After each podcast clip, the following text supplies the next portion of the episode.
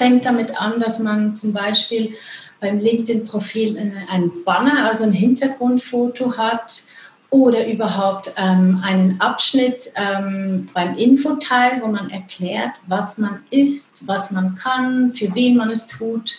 Und auch bei den ähm, Berufsstationen, die meisten haben einfach so Einträge, okay, das war mein Jobtitel und das die Firma, aber nicht hinschreiben, was sie dort bewegen konnten.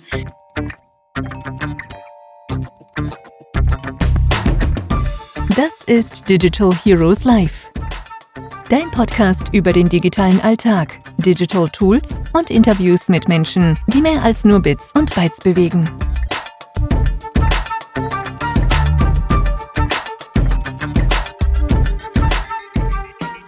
So, wunderschönen guten Nachmittag.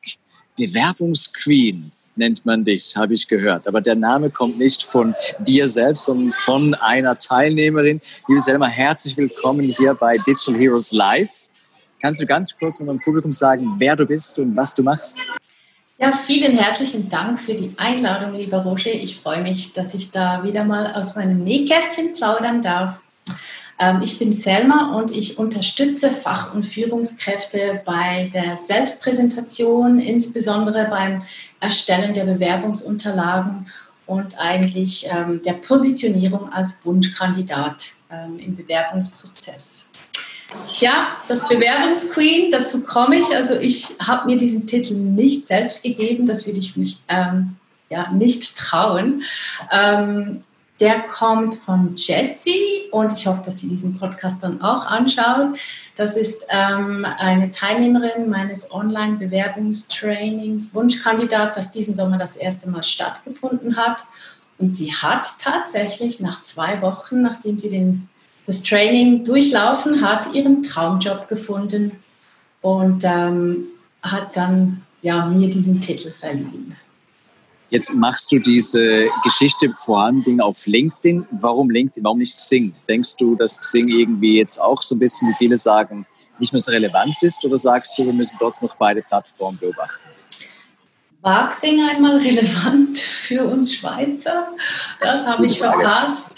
Ja, also ich habe mein Xing-Profil vielleicht im Jahr 2005 oder so erstellt Damals gab es LinkedIn wirklich nur, nur in den Kinderschuhen und ähm, ja, ich bin nie mit der Plattform warm geworden. Ich weiß, dass für Deutsche Xing ähm, tatsächlich eine wichtige ähm, Vertriebsplattform wurde, ähm, wo ja auch B2C oder B2B ähm, Deals ähm, abgeschlossen wurden.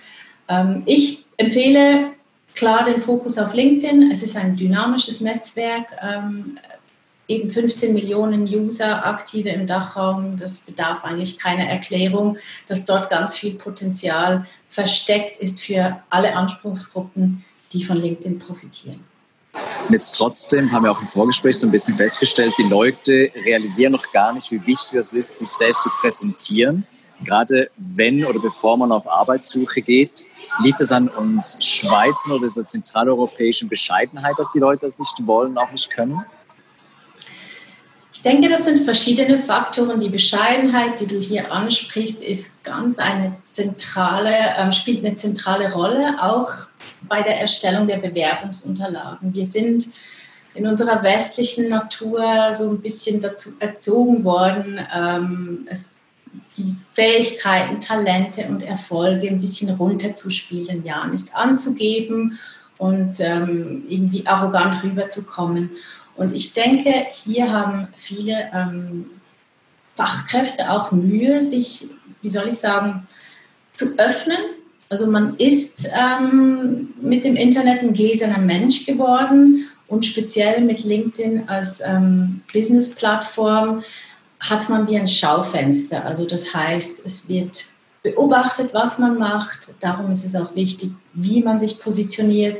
Und ich kann ganz gut verstehen, dass viele Leute dort Hemmschwellen haben und darum eigentlich das Potenzial dieser total genialen Plattform vielleicht unterschätzen und auch nicht ausschöpfen. Was siehst du so, was ist das die größte Schwachstelle, wo hören die Leute so ein bisschen auf, sich selbst vermarkten, wo können sie extrem viel gewinnen, wenn sie nur ganz kleine Dinge anpassen würden? Ja, du sagst es schon sehr schön. Es sind wirklich ganz kleine Dinge. Es fängt damit an, dass man zum Beispiel beim LinkedIn-Profil ein Banner, also ein Hintergrundfoto hat oder überhaupt ähm, einen Abschnitt ähm, beim Infoteil, wo man erklärt, was man ist, was man kann, für wen man es tut. Und auch bei den ähm, Berufsstationen die meisten haben einfach so Einträge, okay, das war mein Jobtitel und das die Firma, aber nicht hinschreiben, was sie dort bewegen konnten. Das ist eine Zeitinvestition von vielleicht, ich weiß nicht, ein bis zwei Stunden, die aber einen riesen Unterschied machen, auch im Hinblick, wenn mit dem Active Sourcing, also dem digitalen Active Sourcing, wenn man gefunden werden will, für gewisse Keywords. Wenn die nicht im Profil ähm, erscheinen oder definiert sind, dann wird man auch nicht entdeckt. Das heißt aber auch in dem Moment, dass die Leute ein bisschen die Selbstverantwortung kommen müssen. Sie müssen aktiv ihr Profil bearbeiten und dementsprechend auch so ein bisschen darauf achten, dass es aktuell bleibt. Ist es etwas, was die Leute dann machen, wenn sie super dringend was suchen und vorher realisieren sie es gar nicht? Oder hat sich das ein bisschen geändert in den letzten paar Jahren? Das ist eine gute Frage. Also ich denke, viele reagieren erst jetzt, wenn es fünf vor zwölf ist. Also insbesondere jetzt mit dieser ähm, schwierigen Corona-Zeit und den Konsequenzen auf dem Arbeitsmarkt wäre ganz jetzt der letzte Zeitpunkt, ähm, hier aktiv zu werden man darf die, ja, so ein Social Media Profil, egal ob es jetzt ähm, Instagram, Facebook oder LinkedIn ist, man darf nicht unterschätzen, dass es Kontinuität braucht und eine langfristige Investition der eigenen Zeit ist. Aber wenn man das richtig macht und ähm, kontinuierlich, dann kann man in Krisenzeiten eben genau dort zurückgreifen, ein Post schreiben und ganz viele Türchen, die da aufgehen, ähm, durch die man hindurchgehen kann. Jetzt hast du selbst ja auch einen gewissen Werdegang hinter dir. Du hast das jetzt dir selbst beigebracht in den letzten paar Jahren. Kannst du ein bisschen uns auf die Reise mitnehmen, von denen auch, was war der Moment, wo du gesagt hast, ich glaube, ich setze auf diese Karte, ich setze auch auf LinkedIn. Und was waren so die größten Learnings, wo du sagen kannst, das könnte ich teilen mit den Hörerinnen und Hörern, die auch ein bisschen jetzt vielleicht auf demselben Weg sind sagen, du, ich mache das jetzt, aber ich will die Fehler nicht unbedingt machen, die du jetzt vielleicht auch gemacht hast. Ja, also ich habe aufgrund eines Postes von dir habe ich mal nachgeschaut, seit wann ich LinkedIn-Mitglied bin. Und das war tatsächlich im Mai 2011, also rund neun Jahre her. Von diesen neun Jahren kann ich sagen, dass mindestens sechs Jahre mein Profil komplett brach gelegen ist, also wirklich eben nur Basic. Ein Profilfoto, Namen und vielleicht noch meine Berufsstationen.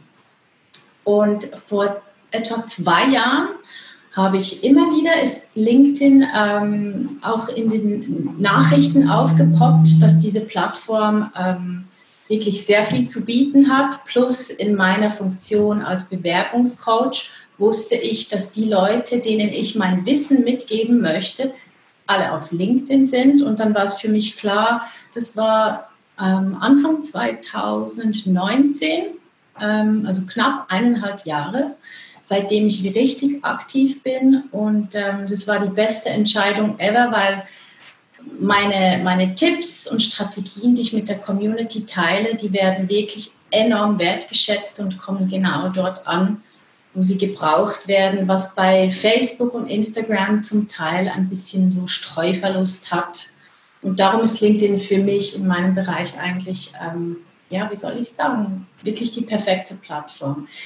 Was ich selber gemerkt habe, als ich eben 2019 richtig aktiv wurde, ich hatte Hemmungen. Ich hatte Hemmungen, meine Meinung zu sagen, zu äußern.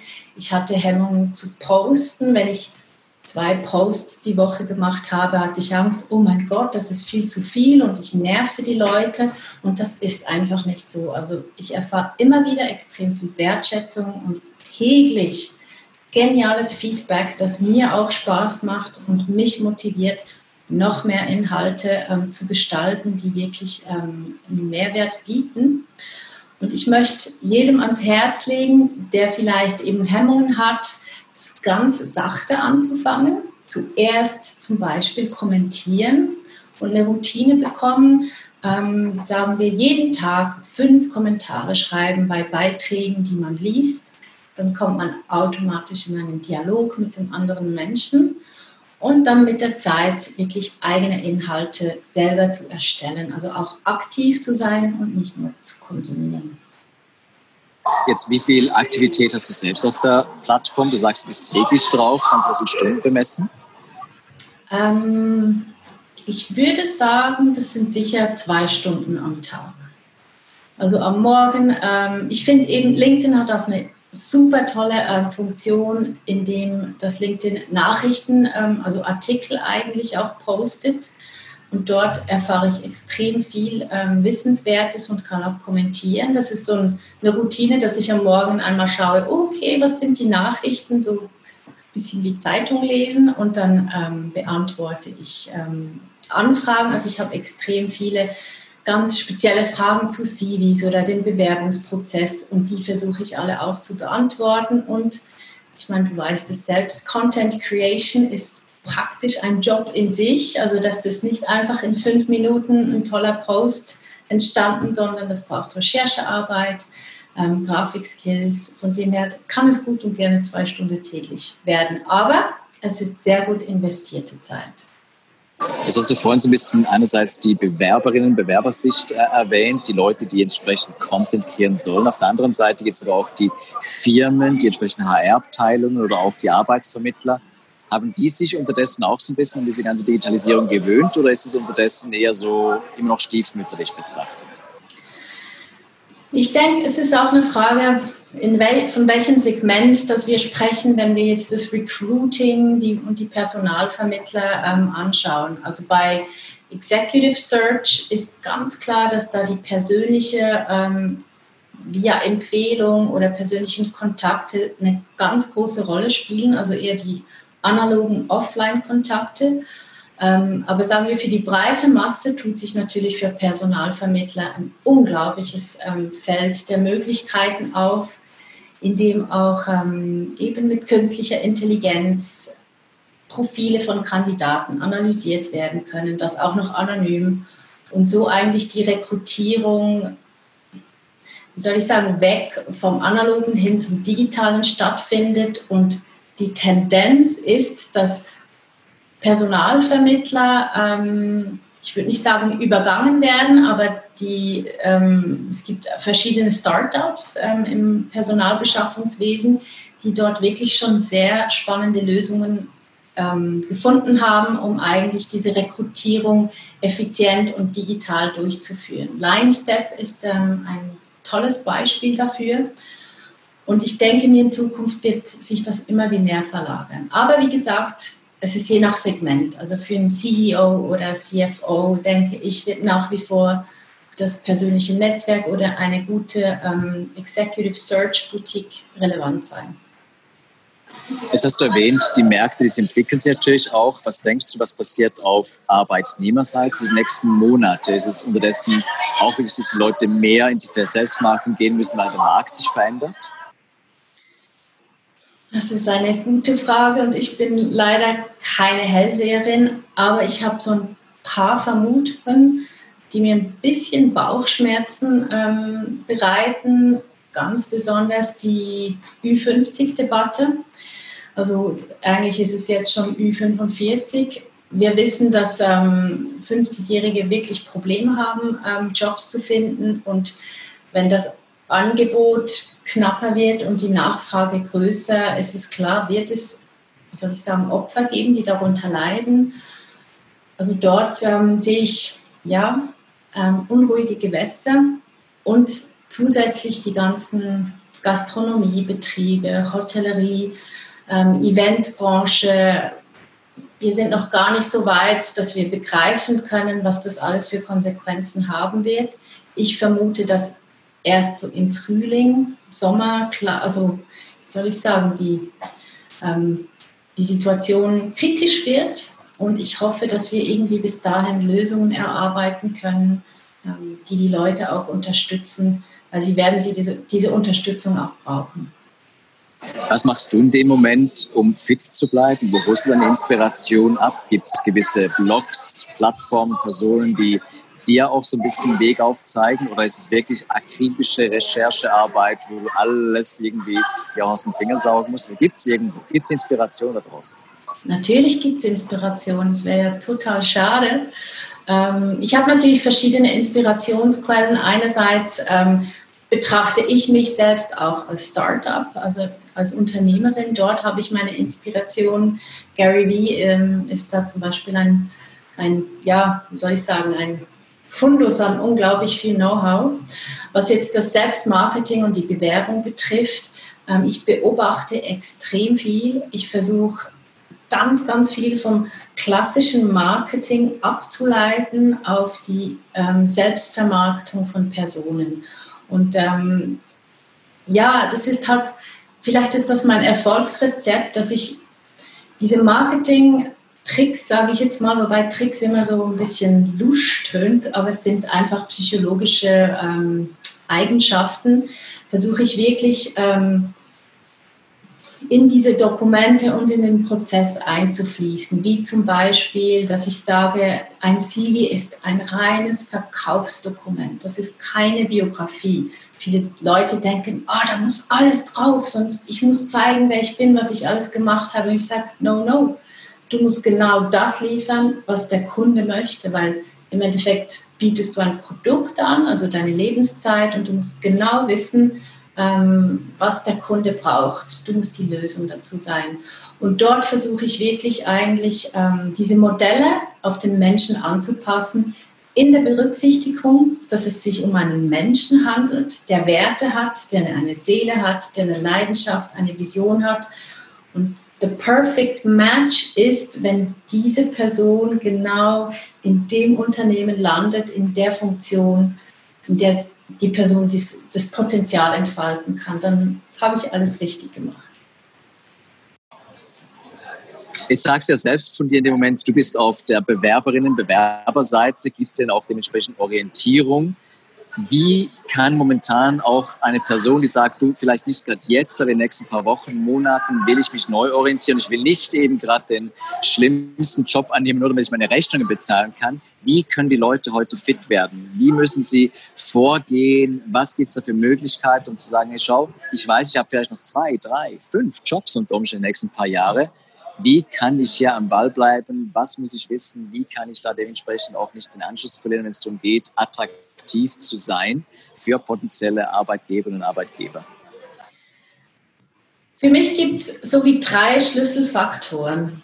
Einer davon ist, ähm, dass man sich bewusst wird, eben, dass man sein eigener Unternehmer ist und mit der Arbeitsleistung auf das eigene Karrierekonto einzahlt. Und was zahlt man auf ein Konto ein? Das ist natürlich Kapital. Also ich muss Karrierekapital anschaffen, dass ich dort drauf zahle. Und irgendwie eben nach drei, fünf Jobs kann ich es dann einlösen. Was ich damit meine, ist, dass man versucht, sich seiner Erfolge ganz bewusst zu sein und die jeden Tag notiert, ein Erfolgsjournal aufführt, wenn man sich bewirbt im CV ist es ideal, wenn man seine Erfolge in messbaren Größen präsentieren kann, weil für den Leser wird das so greifbar. Wenn ich sage, ich habe Kundenberatung gemacht, ähm, tönt das ganz anders, als wenn ich jetzt sage, ich habe jeden Tag 30 Kundenanrufe getätigt, um herauszufinden, ob es etwas gibt, was unser Service noch besser macht. Das überzeugt, das ist eine Geschichte, das ist greifbar, als wenn nur steht Stichpunkt Kundenberatung am Telefon. Und wenn eben, darum ist mein Tipp, dieses Erfolgsjournal, das kann, da kann man ganz viele Sachen reintun. Eine Excel-Tabelle, Kundenfeedback, Lieferantenfeedback mit Projektmitarbeiter, Dankensmails, ähm, selbst aufschreiben, wie viele Mails habe ich diese Woche geschrieben, wie viele Reklamationen konnte ich lösen. Einfach all diese Dinge ähm, notieren. Und jetzt schon, weil wenn ich dann mein CV schreiben muss, kann ich dieses Journal hervornehmen und dann bereitet mir das Schreiben des CVs auch nicht mehr so viel Mühe und es wirkt viel überzeugender. Ähm, das Zweite, was ich unbedingt tun würde, das hatte ich vorhin schon erwähnt, ist digital aktiv zu werden auf LinkedIn. Ähm, Jobs werden ja, Jobs werden vermehrt eben auf LinkedIn auch ausgeschrieben. Man kann sich bewerben, man kann auf sich aufmerksam machen. Ähm, das gehört für mich auch ganz fest zu dieser Strategie. Und das Dritte wäre, jetzt schon zu überlegen, okay, sagen wir, ich bin in der Gastronomie tätig, ich weiß, jetzt ist Corona, viele Betriebe werden wahrscheinlich Konkurs gehen oder schließen, vielleicht verlege ich meine Arbeitsstelle. Was kann ich jetzt schon tun, um mich neu auszurichten? Ich könnte mir überlegen, okay, ähm, bei welchen Firmen, Branchen oder Bereichen ist durch Corona ähm, zum Beispiel eben die Arbeitslast gestiegen. Ich habe gerade heute einen Post gesehen, dass Galaxus bis äh, Weihnachten 250 Mitarbeiter einstellen möchte, die für den Weihnachtsverkauf mithelfen oder das, ja, das Weihnachtsgeschäft. Das wäre so etwas, wenn ich weiß, okay, vielleicht in ein, zwei Monaten wird es bei mir kritisch dann schicke ich mein CV schon dorthin. Ähm, dass man einfach antizipierend ähm, mit seiner eigenen Karriere umgeht und nicht nur ähm, ja, sich von außen, von der Außenwirkung eigentlich so wie ein Schiffchen im Wasser steuern lässt. Viel mehr proaktiv werden auch in dem Moment. Genau. Und was wäre das dritte? Das waren schon drei. Also Karrierekapital, Karriere? LinkedIn ja. und ähm, strategisch an die ja. eigene Karriereplanung hinzugehen. Ja. So kann man sich eigentlich wirklich optimal vorbereiten. Genau. In dem Moment ist aber auch natürlich ein Gesamtprozess. Das heißt, du bist ja in dem Moment ja nicht nur dafür zuständig, dass es gut ausschaut auf dem Papier, sondern ich kann mir vorstellen, die Leute kommen zu dir, sie sprechen mit dir, sie wollen irgendwie ihre Lebensplanung auch ein bisschen besprechen und auch irgendwie abholen, von wegen, in welche Richtung könnte es gehen.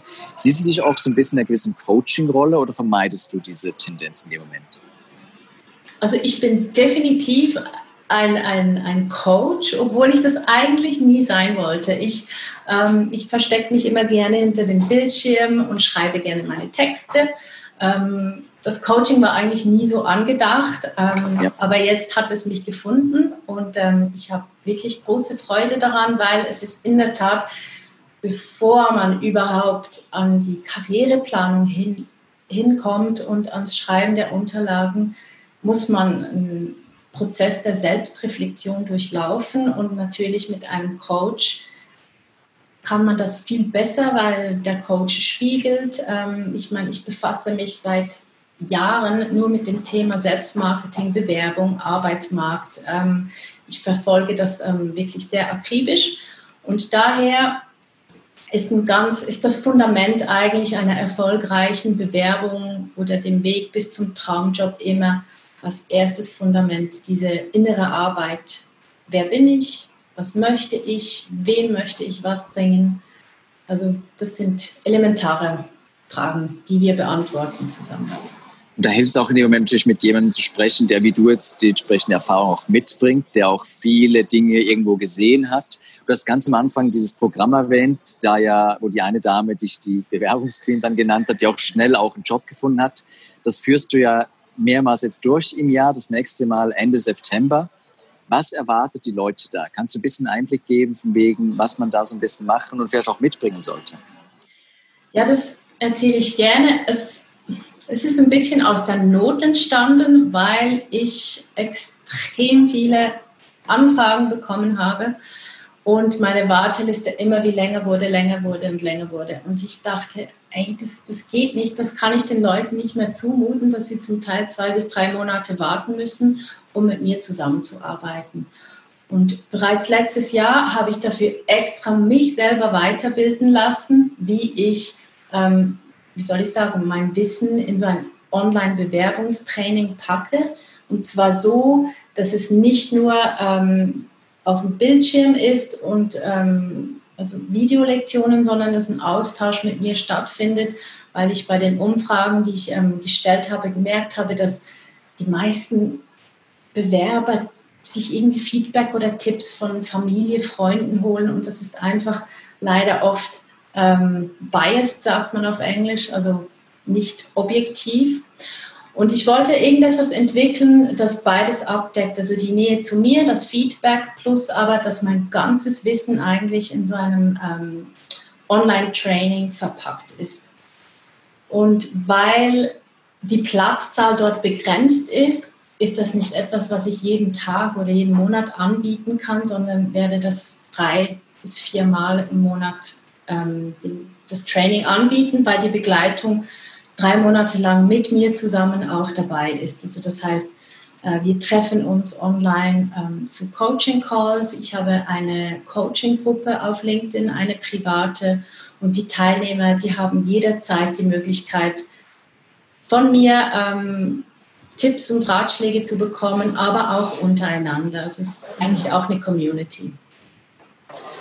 Und die Community, die bleibt auch bestehen, wenn die Leute dann die entsprechenden Jobs gefunden haben. Hast du so ein paar Erfolgsgeschichten auch, wo Leute sagen, hey, wir bleiben in Kontakt und wir unterstützen uns gegenseitig? Man wächst, also so in einer Online-Gruppe wächst man auch zusammen. Also man wird, ähm, ja, das ist so wie eine kleine Clique, eine Freundesklicke. Und nur weil jetzt jemand einen neuen Job gefunden hat, heißt das nicht, der ist weg und raus aus der Gruppe. Mir geht das auch so. Ich bin auch Teil in zwei Coaching-Gruppen und ähm, das ist so wie, wenn man Bürogspendlis hat, also für die Deutschsprechenden, das sind Arbeitskollegen, das ist ähm, ein Schweizer Ausdruck. Und die trifft man, wenn, wenn, wenn man gerade Zeit hat, eben in diesen Foren. Und ähm, ich persönlich habe es natürlich, ja, das ist für mich erfüllend, wenn ich mein Wissen weitergeben kann. Und ich weiß, dass viele Leute das auch gerne tun. Und wenn sie in dieser Gruppe sind, den Kurs durchgearbeitet haben, einen neuen Job haben, was gibt Schöneres, als die Erfolge miteinander zu teilen und Tipps zu geben? Und auch zu sehen, wie es den anderen besser geht und sich dadurch motivieren zu lassen in dem Moment. Ich denke auch, viele Leute, die jetzt auch zugehört haben oder das in der Aufzeichnung hören, dementsprechend, dass sie auch motiviert sind. Liebe Selma, wir sind schon fast am Ende von unserer Sendezeit. Ich möchte aber trotzdem die Gelegenheit nutzen, dir das letzte Wort zu geben. Was auch immer du loswerden möchtest, motivierende Worte, Ratschläge oder Kontaktmöglichkeiten, bitte das letzte Wort, das sei deins. Ja, sehr, sehr gerne und etwas, was mir wirklich am Herzen liegt. Ich selber mache es auch noch nicht so lange, vielleicht seit drei, vier Jahren. Ich möchte alle diejenigen dazu ermuntern, ähm, die sich nicht so sicher fühlen in ihrem Bewerbungsprozess oder sich nicht so sicher sind, wie die Karriere weiter verlaufen soll. Ich möchte die motivieren, ähm, sich dazu zu überwinden, zu lernen oder herauszufinden, wo es durch, wo es lang gehen soll, weil die Lebenszeit ist viel zu kurz, um in einem Job zu sitzen, wo man nicht glücklich ist. Das ist das Worst ever. Wir verbringen so viel Zeit mit Arbeiten und jeder Mensch hat es verdient, dass seine Lebenszeit auch Spaß macht und nicht nur ähm, mühsam ist und man frustriert ist.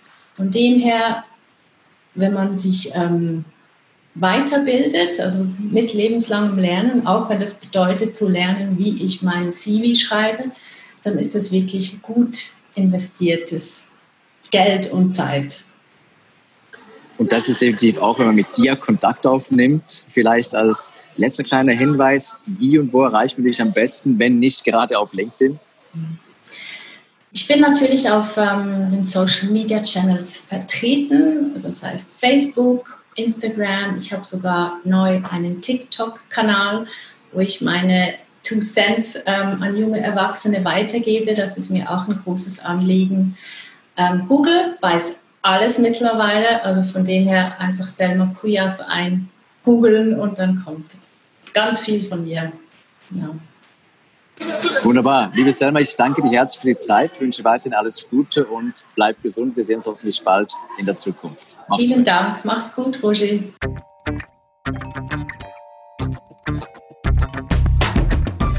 Schön hast du Zeit gehabt für uns. Abonnier, bewerte und schreib uns. Wir hören uns in der Zukunft.